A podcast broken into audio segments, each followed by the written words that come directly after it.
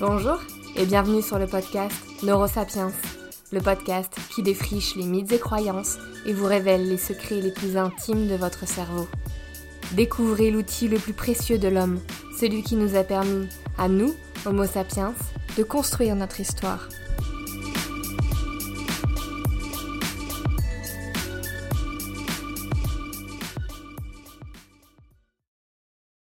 Bonjour à tous, j'espère que vous allez bien. Aujourd'hui, nous allons aborder ensemble le sujet de l'intelligence, et plus spécifiquement du haut potentiel intellectuel. Pour m'être spécialisée dans l'évaluation de tout ce qui a trait au cerveau, aux fonctions cognitives, aux émotions, etc., l'intelligence, c'est vraiment un sujet qui me tient à cœur, et notamment parce qu'il est complexe et qu'on entend tout à tort et à travers dans la société à son sujet. Pour cet épisode, je suis accompagnée de celle qu'on ne présente plus, de la neuropsychologue la plus famous d'Instagram. Je parle bien sûr de Confidence de Psy. Bonjour et merci pour cette glorieuse introduction. En effet, moi je suis neuropsychologue, c'est un métier qui est encore assez peu connu, je pense. Mais en quelques mots, j'ai réalisé une licence de psycho et puis après j'ai fait un master de neuropsychologie. Ça m'a permis d'obtenir le titre de psychologue spécialisé en neuropsychologie. Euh, moi aujourd'hui, j'exerce dans plusieurs structures hospitalières auprès de personnes de tout âge, ça va du tout petit à des personnes très âgées. Donc euh, ce sont à chaque fois des personnes qui présentent des troubles cognitifs qui sont en lien avec des atteintes neurologiques. Dans le cadre de ces différentes activités, je m'intéresse particulièrement à la question de l'intelligence, de son évaluation et de tous les enjeux qui gravitent autour de cette question. Et puis comme tu l'as dit dans la petite intro, en parallèle de mon métier, je tiens également un compte Insta sous le pseudo Confidence de Psy. Sur ce compte, euh, j'ai à cœur de partager des interrogations qui concernent ma pratique pro, des anecdotes de vie pro et de vie perso aussi. Et puis parfois, de temps en temps, je râle légèrement. Voilà, j'apprécie. Et puis quand ça me semble important, et notamment sur des thèmes euh, assez sensibles à des dérives que je trouve dangereuses, je propose des postes de vulgarisation et je crois que c'est ça qui nous amène au thème du jour, le haut potentiel intellectuel. En effet, avec euh, Confidence de Psy, on vous a choisi comme sujet le haut potentiel intellectuel parce qu'aujourd'hui, on, on remarque vraiment qu'il est traité avec beaucoup de dérives. Donc cet épisode nous tient à cœur à toutes les deux. Juste avant de commencer, euh, petit message, on a reçu sur Instagram des, des messages privés nous disant qu'on avait exactement la même voix, elle et moi. Donc si vraiment c'est le cas, bah, j'aimerais vous souhaiter bonne chance pour nous différencier dans cet épisode. Cet épisode sera découpé en trois grands thèmes. Pour commencer, on vous fera un petit mémo sur l'intelligence. Qu'est-ce qu'elle est, qu'est-ce qu'elle n'est pas, ce qu'on sait sur l'intelligence aujourd'hui en neurosciences. Et ensuite, on vous fera un focus sur le haut potentiel intellectuel où on cherchera à vous décortiquer les mythes et les réalités. Le programme est super chargé, donc c'est parti.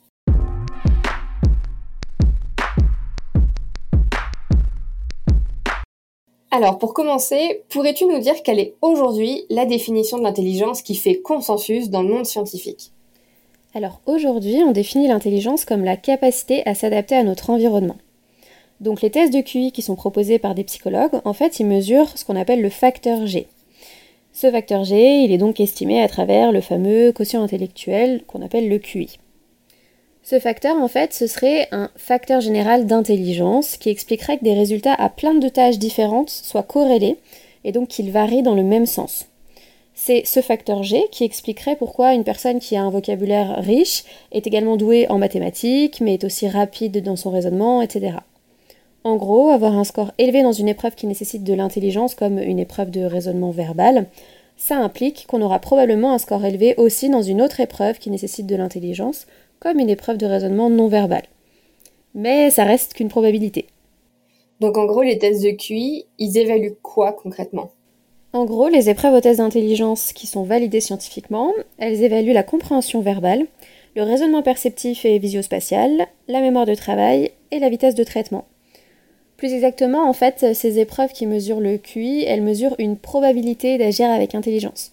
Le mot probabilité apporte une nuance assez importante, parce que ça veut dire qu'en fait, on peut avoir un QI très élevé et agir sans intelligence. C'est un peu comme si le QI représentait des clés, en fait, on en a chacun euh, plus ou moins euh, en fonction de notre QI. Mais il y a plein d'autres facteurs qui peuvent déterminer si on va s'en servir ou pas. Par exemple, des facteurs de personnalité. Est-ce qu'on peut observer une stabilité du QI à travers la vie d'une personne? Parce que très souvent, on va voir des, enfants qui se font diagnostiquer avec un QI supérieur à la moyenne et qui, euh, tout le long de leur vie, jusqu'à leurs 40, 50, 60 ans, vont se définir comme ayant un QI supérieur à la moyenne. Est-ce qu'on peut dire de cette mesure qu'elle est stable dans le temps? Eh bien oui et non. En fait, on peut dire que le QI se stabilise vers l'âge de 6 ou 7 ans, mais qu'avant ces âges-là, il varie. Puis ensuite, il faut savoir qu'à l'âge adulte, petit à petit, il décline à partir de la vingtaine à peu près. Ouais, ça fait un petit peu mal. Hein. Mais en fait, c'est surtout du côté d'un type d'intelligence qu'on appelle l'intelligence fluide, qui correspond à peu près à la capacité de raisonnement logique, à nos capacités à résoudre des problèmes. En revanche, euh, c'est beaucoup plus stable du côté de l'intelligence dite cristallisée, qui correspond plutôt aux connaissances qu'on a acquises antérieurement, donc nos connaissances qui, qui font notre culture G, notre niveau de vocabulaire, etc. Est-ce qu'on peut dire aujourd'hui que l'intelligence est héréditaire? Il n'existe pas à proprement parler de gènes de l'intelligence, mais il existe plein d'influences génétiques de petite taille qui sont surtout associées à un effet de l'environnement, comme le niveau socioculturel ou l'éducation. Et il y a aussi un effet important des interactions entre ces gènes-là et notre environnement, on parle d'épigénétique. Merci pour ces précisions. J'espère vraiment que la notion d'intelligence euh, est beaucoup plus claire euh, pour tout le monde. En tout cas, on a les bases pour pouvoir parler du sujet que tout le monde attend, qui est celui du haut potentiel intellectuel, qu'on appellera d'ailleurs HPI. Ce sera beaucoup plus court et plus pratique, euh, et pour faire en sorte que l'épisode ne dure pas non plus une heure et demie.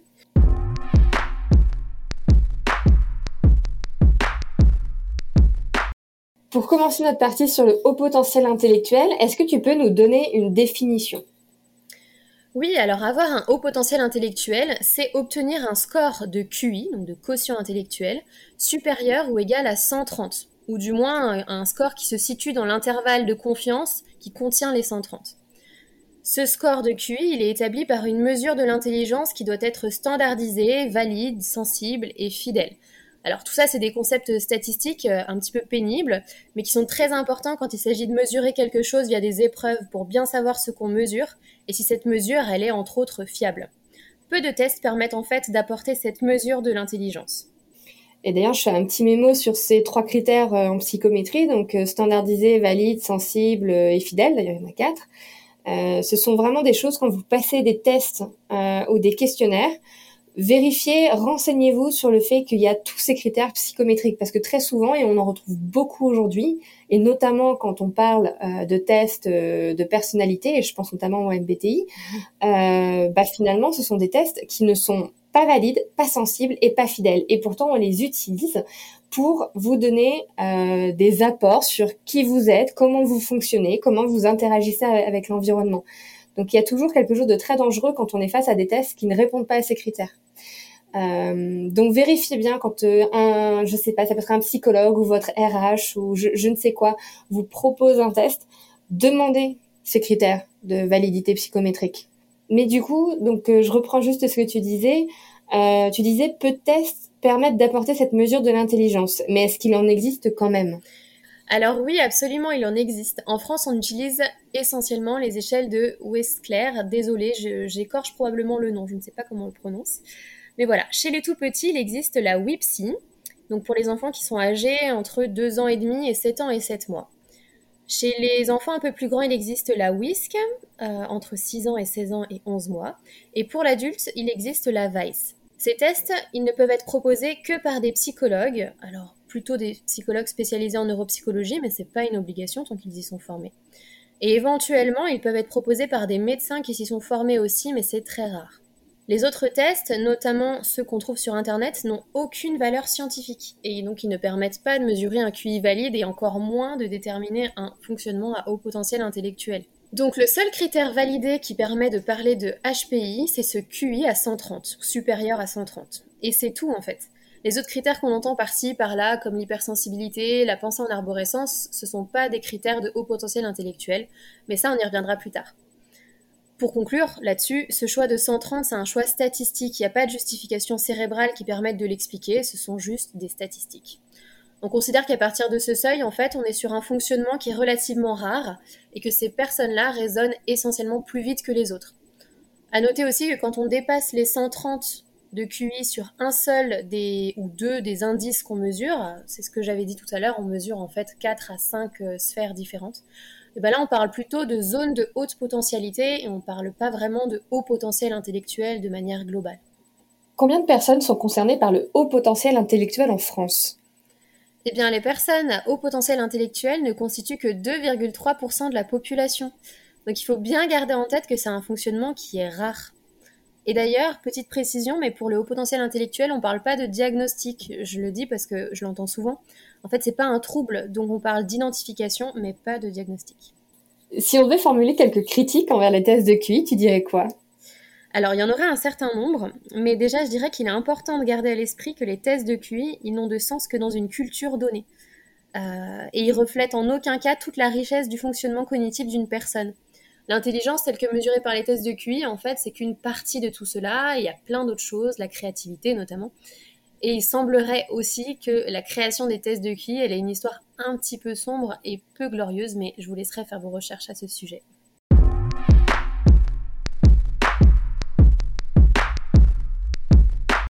Quand j'écoute la définition du haut potentiel intellectuel, je me demande quel est son impact sur le cerveau. Le cerveau d'une personne à haut potentiel intellectuel a-t-il un fonctionnement particulier? Premièrement, on entend souvent dire que les gens intelligents ont des cerveaux plus gros. Le HPI a-t-il vraiment un impact sur le volume du cerveau? Tout comme l'intelligence varie de façon continue d'une personne à l'autre, la taille du cerveau ne présente pas de saut ou de différence brusque entre une personne à haut potentiel et une personne qui ne l'est pas. En fait, il ne se passe rien de spécial quand on dépasse le seuil d'un QI de 130. La tendance générale est que le volume du cerveau augmente légèrement et de manière régulière avec le QI. L'Australien Gilles Gignac et l'Écossais Timothy Bates ont réalisé en 2017 une méta-analyse de plusieurs dizaines de publications évaluant le lien entre volume cérébral et QI. Leur conclusion était que le volume du cerveau explique environ 10% des variations de QI. Donc on ne peut pas, tant que ça, déduire qu'une personne à haut potentiel intellectuel a un plus gros cerveau. Deuxièmement, on entend souvent dire que le cerveau des HPI est plus puissant et plus efficace. Est-ce vrai? Efficacité et puissance est une distinction très importante. Si le cerveau est plus efficace, alors on devrait observer une activation cérébrale plus faible des personnes à haut potentiel pour une même tâche, par comparaison à des personnes au QI plus moyen. En effet, un cerveau efficace fait le job tout en dépensant moins d'énergie. Si le cerveau est plus puissant, on s'attend alors à observer des activations particulièrement intenses chez les personnes à haut potentiel. La plupart des études sur cette question montrent que le cerveau HPI est plus puissant que la moyenne. Lorsque des individus à haut potentiel et des sujets normaux réalisent des tâches cognitives demandant beaucoup d'attention, on observe une activation plus importante de certaines zones du cerveau chez les participants à haut potentiel. Les zones diffèrent en fonction de la tâche, mais celles qui font le plus de différence sont essentiellement situées dans le cortex préfrontal, lieu des fonctions exécutives, le cortex singulaire antérieur, qui joue un rôle dans la détection des erreurs et la résolution de conflits, et enfin dans le cortex pariétal postérieur, impliqué dans le mouvement volontaire et la position du corps dans l'espace. Le cerveau des personnes à haut potentiel intellectuel montre donc une activation plus puissante dans ces trois zones. Cependant, il n'est pas encore montré aujourd'hui que le cerveau HPI est plus efficace.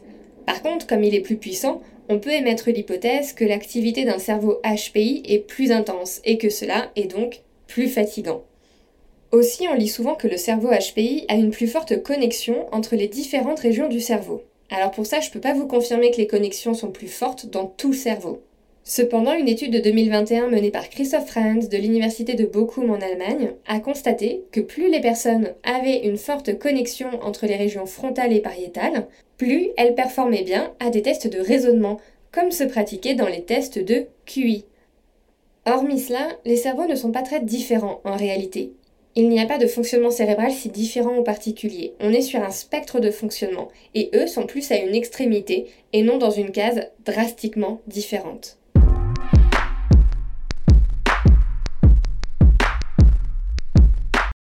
Le haut potentiel intellectuel étant une notion largement démocratisée, on entend et on lit euh, partout à travers les médias plein de bêtises. Alors on entend des vérités, mais on entend quand même aussi des grosses bêtises. Donc on va reprendre ce qu'on entend dans les médias sur le HPI et on va voir ensemble si ces informations sont justes ou non. Donc ce que je vais faire, c'est que je vais énoncer des choses qu'on entend, et puis tu vas me dire si c'est un mythe ou si c'est la réalité. Ok? Ok. Alors, on lit beaucoup que les HPI réussissent mieux à l'école. Est-ce que c'est vrai? Eh bien, effectivement, ce qu'on peut dire des personnes à haut potentiel intellectuel, c'est qu'elles ont plus de chances, plus de probabilités de réussir à l'école. Donc à chaque fois, quand on fait, quand j'entends en fait des hypothèses de haut potentiel intellectuel euh, lorsqu'un enfant est en échec scolaire, je me dis ben mince parce qu'en fait c'est pas la première hypothèse à laquelle on doit penser. Bien sûr, il y a des enfants à haut potentiel intellectuel qui peuvent être en échec scolaire, mais c'est pas du tout représentatif de la majorité des enfants à haut potentiel, euh, au contraire même. Mm. Donc en résumé, si je devais m'intéresser aux, signes de la vie quotidienne qui pourraient évoquer un haut potentiel intellectuel, le plus sûr, le signe le plus sûr, ce serait celui de très bonne performance à l'école, parce que le QI, c'est le meilleur prédicteur de la réussite scolaire. Donc les HPI réussissent en effet mieux à l'école. Ça, c'est quelque chose qu'on lit dans les médias et qui est vrai. Ensuite, on lit beaucoup que les HPI ont une pensée en arborescence. Qu'en est-il de cette, euh, de cette affirmation? Eh ben, on est sur un, joli mythe, euh, cette croyance selon laquelle les personnes à haut potentiel intellectuel pourraient penser à, à, plein de choses en même temps, activer tout leur cerveau. En fait, c'est complètement faux. Le traitement des informations, il est bien séquentiel, ça veut dire que les idées, elles arrivent les unes à la suite des autres, comme tout le monde. Euh, mais en fait, il semblerait qu'on confonde cette histoire de pensée en arborescence avec une forme de créativité qu'on appelle la pensée divergente. Cette pensée divergente, elle constitue une aptitude à générer euh, plein de propositions à partir d'une idée de base, mais ces propositions, elles arrivent bien les unes après les autres et pas en même temps. Et en plus, cette pensée divergente, elle n'est pas du tout réservée aux personnes à haut potentiel intellectuel. Bien que cette pensée divergente, elle soit en moyenne plus élevée chez les personnes à haut potentiel intellectuel.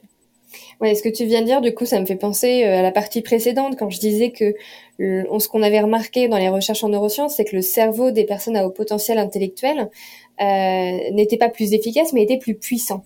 Et en fait, du coup, la puissance fait qu'en effet, euh, bah, le traitement des informations reste en séquentiel, mais comme le traitement est plus puissant et donc très très rapide, euh, en effet, ça peut donner cette impression de penser en arborescence. Euh, parce que ça se joue, on sait très bien que les, les, la vitesse euh, de déplacement de l'information au sein de, de, de nos neurones, c'est vraiment des, des milli, milli, millisecondes. Donc ça peut donner en effet cette impression que tout vient en même temps, mais il y a quand même une histoire de séquentiel qui est quand même là. On lit aussi énormément que le HPI est lié à une hypersensibilité, que le HPI viendrait forcément, ou en tout cas majoritairement, euh, avec une hypersensibilité, donnant des profils hyper, comme on a tendance à lire. Qu'est-ce, que la science en pense de tout ça? Eh ben, on se rapproche encore une fois du mythe complet, puisque à l'heure actuelle, on ne retrouve pas de lien entre l'hypersensibilité telle qu'elle a été définie par Hélène Aron. Euh, c'est une hypersensibilité qui impliquerait des dimensions à la fois sensorielles et émotionnelles, et on retrouve pas de lien entre ce concept d'hypersensibilité et le haut potentiel intellectuel. Mais bien sûr, certaines personnes à HPI se sentent hypersensibles, tout comme des personnes non HPI. En fait, le sentiment d'hypersensibilité se retrouve assez fréquemment quand il est question de souffrance psychologique. C'est souvent la raison d'ailleurs qui va pousser certaines personnes à aller passer des tests de QI. D'où ce biais qui pourrait laisser croire qu'en fait, se sentir hypersensible, c'est lié à un haut potentiel intellectuel. Sauf que la plupart des personnes à haut potentiel intellectuel, elles ne passent pas les tests de QI. Cette association hypersensibilité-HPI, elle est sûrement liée à un biais de recrutement. En fait, euh, ça pourrait se traduire sous cette forme-là. Des gens sont en souffrance pour une raison X, donc ils vont consulter et éventuellement faire un test de QI. On constate qu'il y a un HPI et on conclut que ce sentiment d'hypersensibilité et la souffrance associée euh, sont liés au potentiel intellectuel. C'est une erreur de raisonnement, donc en fait, l'hypersensibilité, elle est absolument pas une caractéristique du haut potentiel intellectuel. Ce que tu veux dire là, c'est que le HPI n'est pas à l'origine des émotions exacerbées du coup, et notamment des émotions bah, telles que la souffrance, l'anxiété, la tristesse, etc. Exactement. En fait, il est primordial de creuser ailleurs que dans la question du HPI quand il y a de la souffrance, parce qu'il n'est pas censé être responsable de cette souffrance. Bien sûr, dans certains cas, il y a des particularités euh, pour le HPI, notamment sur le plan de la communication. Ça peut être des personnes qui euh, vont expliquer peu de choses parce qu'ils raisonnent très vite et que ça coule de source. Du coup, ça peut créer des difficultés dans les relations et donc de la souffrance. mais globalement, euh, le HPI n'est pas censé être source de souffrance. Donc il faut toujours chercher la cause ailleurs. Et en cas de souffrance, il faut évaluer d'autres sphères. Il faut jamais s'en tenir juste à la question du QI. Faut se porter sur la question de la personnalité, des valeurs, des croyances sur le monde, sur soi-même. Plus globalement, en fait, il faut se pencher sur la question de la santé mentale et des troubles, et non pas euh, d'un fonctionnement euh, à haut potentiel intellectuel. Il nous reste deux mythes à aborder. Euh, l'avant-dernier, c'est que on relie souvent le haut potentiel intellectuel avec une acquisition précoce du langage. Est-ce que c'est vrai? Eh ben pour le coup, là oui, c'est plutôt vrai. Il y a l'acquisition précoce du langage, que ce soit dans la compréhension du langage ou dans la production du langage, pour des personnes à haut potentiel intellectuel. En tout cas, c'est bien souvent le cas. Mais il faut garder en tête que ça peut aussi être le cas pour des personnes qui ne sont pas, des enfants, pardon, qui ne sont pas au potentiel intellectuel. On le rappelle, le seul critère établi pour un haut potentiel intellectuel, c'est celui du QI supérieur à 130. D'accord, donc ce qui fait que dans, dans tout ce qu'on dit en fait depuis tout à l'heure, il y a peut-être des mythes qui sont en effet validés, euh, mais ces éléments ne sont pas euh, seuls témoins de HPI. On ne peut pas déduire qu'une personne est HPI euh, si elle a une acquisition précoce du langage ou si elle réussit bien à l'école. Ça peut être des indicateurs, mais le, vraiment le seul diagnostic, c'est le QI supérieur à 130. Exactement. On lit souvent que les HPI souffrent plus souvent de troubles psychologiques et psychiatriques. Est-ce que c'est vrai? Eh bien non. En fait, il s'agit plutôt d'un mythe parce que évidemment des personnes à HPI peuvent souffrir de troubles psy, mais un QI élevé, ça a plutôt une tendance protectrice sur la santé en général, y compris sur la santé mentale. À savoir aussi quand même que le QI élevé, il est corrélé positivement au niveau socioculturel. Il y a probablement une influence entre les deux, mais il faut quand même garder en tête que le niveau socioculturel, ça joue aussi sur le reste, l'accès aux soins, etc. En gros, ce qu'on peut se dire, c'est que les personnes à HPI ne sont pas plus anxieuses que les autres. Je parle de l'anxiété parce que c'est vrai qu'on fait souvent cette association à tort. Super, bah merci beaucoup Confidence de Psy, c'était super de t'avoir avec moi euh, aujourd'hui. Est-ce que tu veux dire un dernier mot pour conclure euh, cet épisode qui a été euh, hautement demandé et hautement attendu? Eh ben oui, je voudrais bien dire une dernière chose, c'est euh, si jamais vous êtes intéressé par l'idée de passer des tests de QI, connaître votre score de QI, savoir si vous êtes à haut potentiel intellectuel ou pas, je vous invite vraiment à vous interroger sur le pourquoi de tout ça, parce qu'obtenir un score de QI tout seul comme ça, ça sert vraiment à peu de choses. Savoir qu'on est HPI ou pas, à mon avis, ça a peu de sens. Euh, alors bien sûr, passer les tests de QI, ça peut nous apporter des éléments intéressants sur notre fonctionnement. Euh, on peut voir quels sont nos scores dans les différents indices, voir quels sont nos points forts, est-ce qu'on a des endroits où on a des points un petit peu plus faibles. Ça permet de se comprendre dans une certaine mesure. C'est particulièrement intéressant de passer ce genre de test quand on soupçonne un trouble du neurodéveloppement, par exemple, comme un trouble déficitaire de l'attention. Mais pour le reste, je pense qu'il faut s'interroger vraiment sur le pourquoi on fait ça, faire attention euh, au niveau du côté socialement désirable du HPI, ce que ça peut représenter. Je vous invite vraiment à vous poser cette question, qu'est-ce que ça représente pour moi? Qu'est-ce que ça fait si je suis HPI Qu'est-ce que ça fait si je ne le suis pas? Parce que ça peut être euh, violent, c'est pas forcément simple d'être confronté à, ce genre d'informations. on, peut penser que c'est qu'une question de curiosité, et au final on se rend compte que souvent il y a beaucoup de représentations associées à tout ça et c'est pas si simple que ça. Je pense aussi qu'il est important de rappeler que toute souffrance, elle est légitime et qu'elle mérite d'être entendue, soutenue et traitée. Le risque en mettant tout ça sur le dos du HPI, c'est de voir la souffrance sous le prisme d'une fatalité, alors que c'est pas le cas.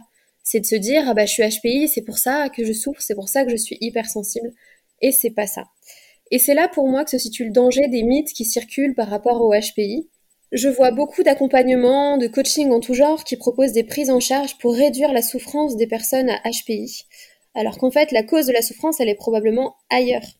D'ailleurs la majorité des personnes à HPI ne savent pas qu'elles le sont, ou sans doute mais elles le vivent très bien parce que c'est globalement un truc plutôt sympathique.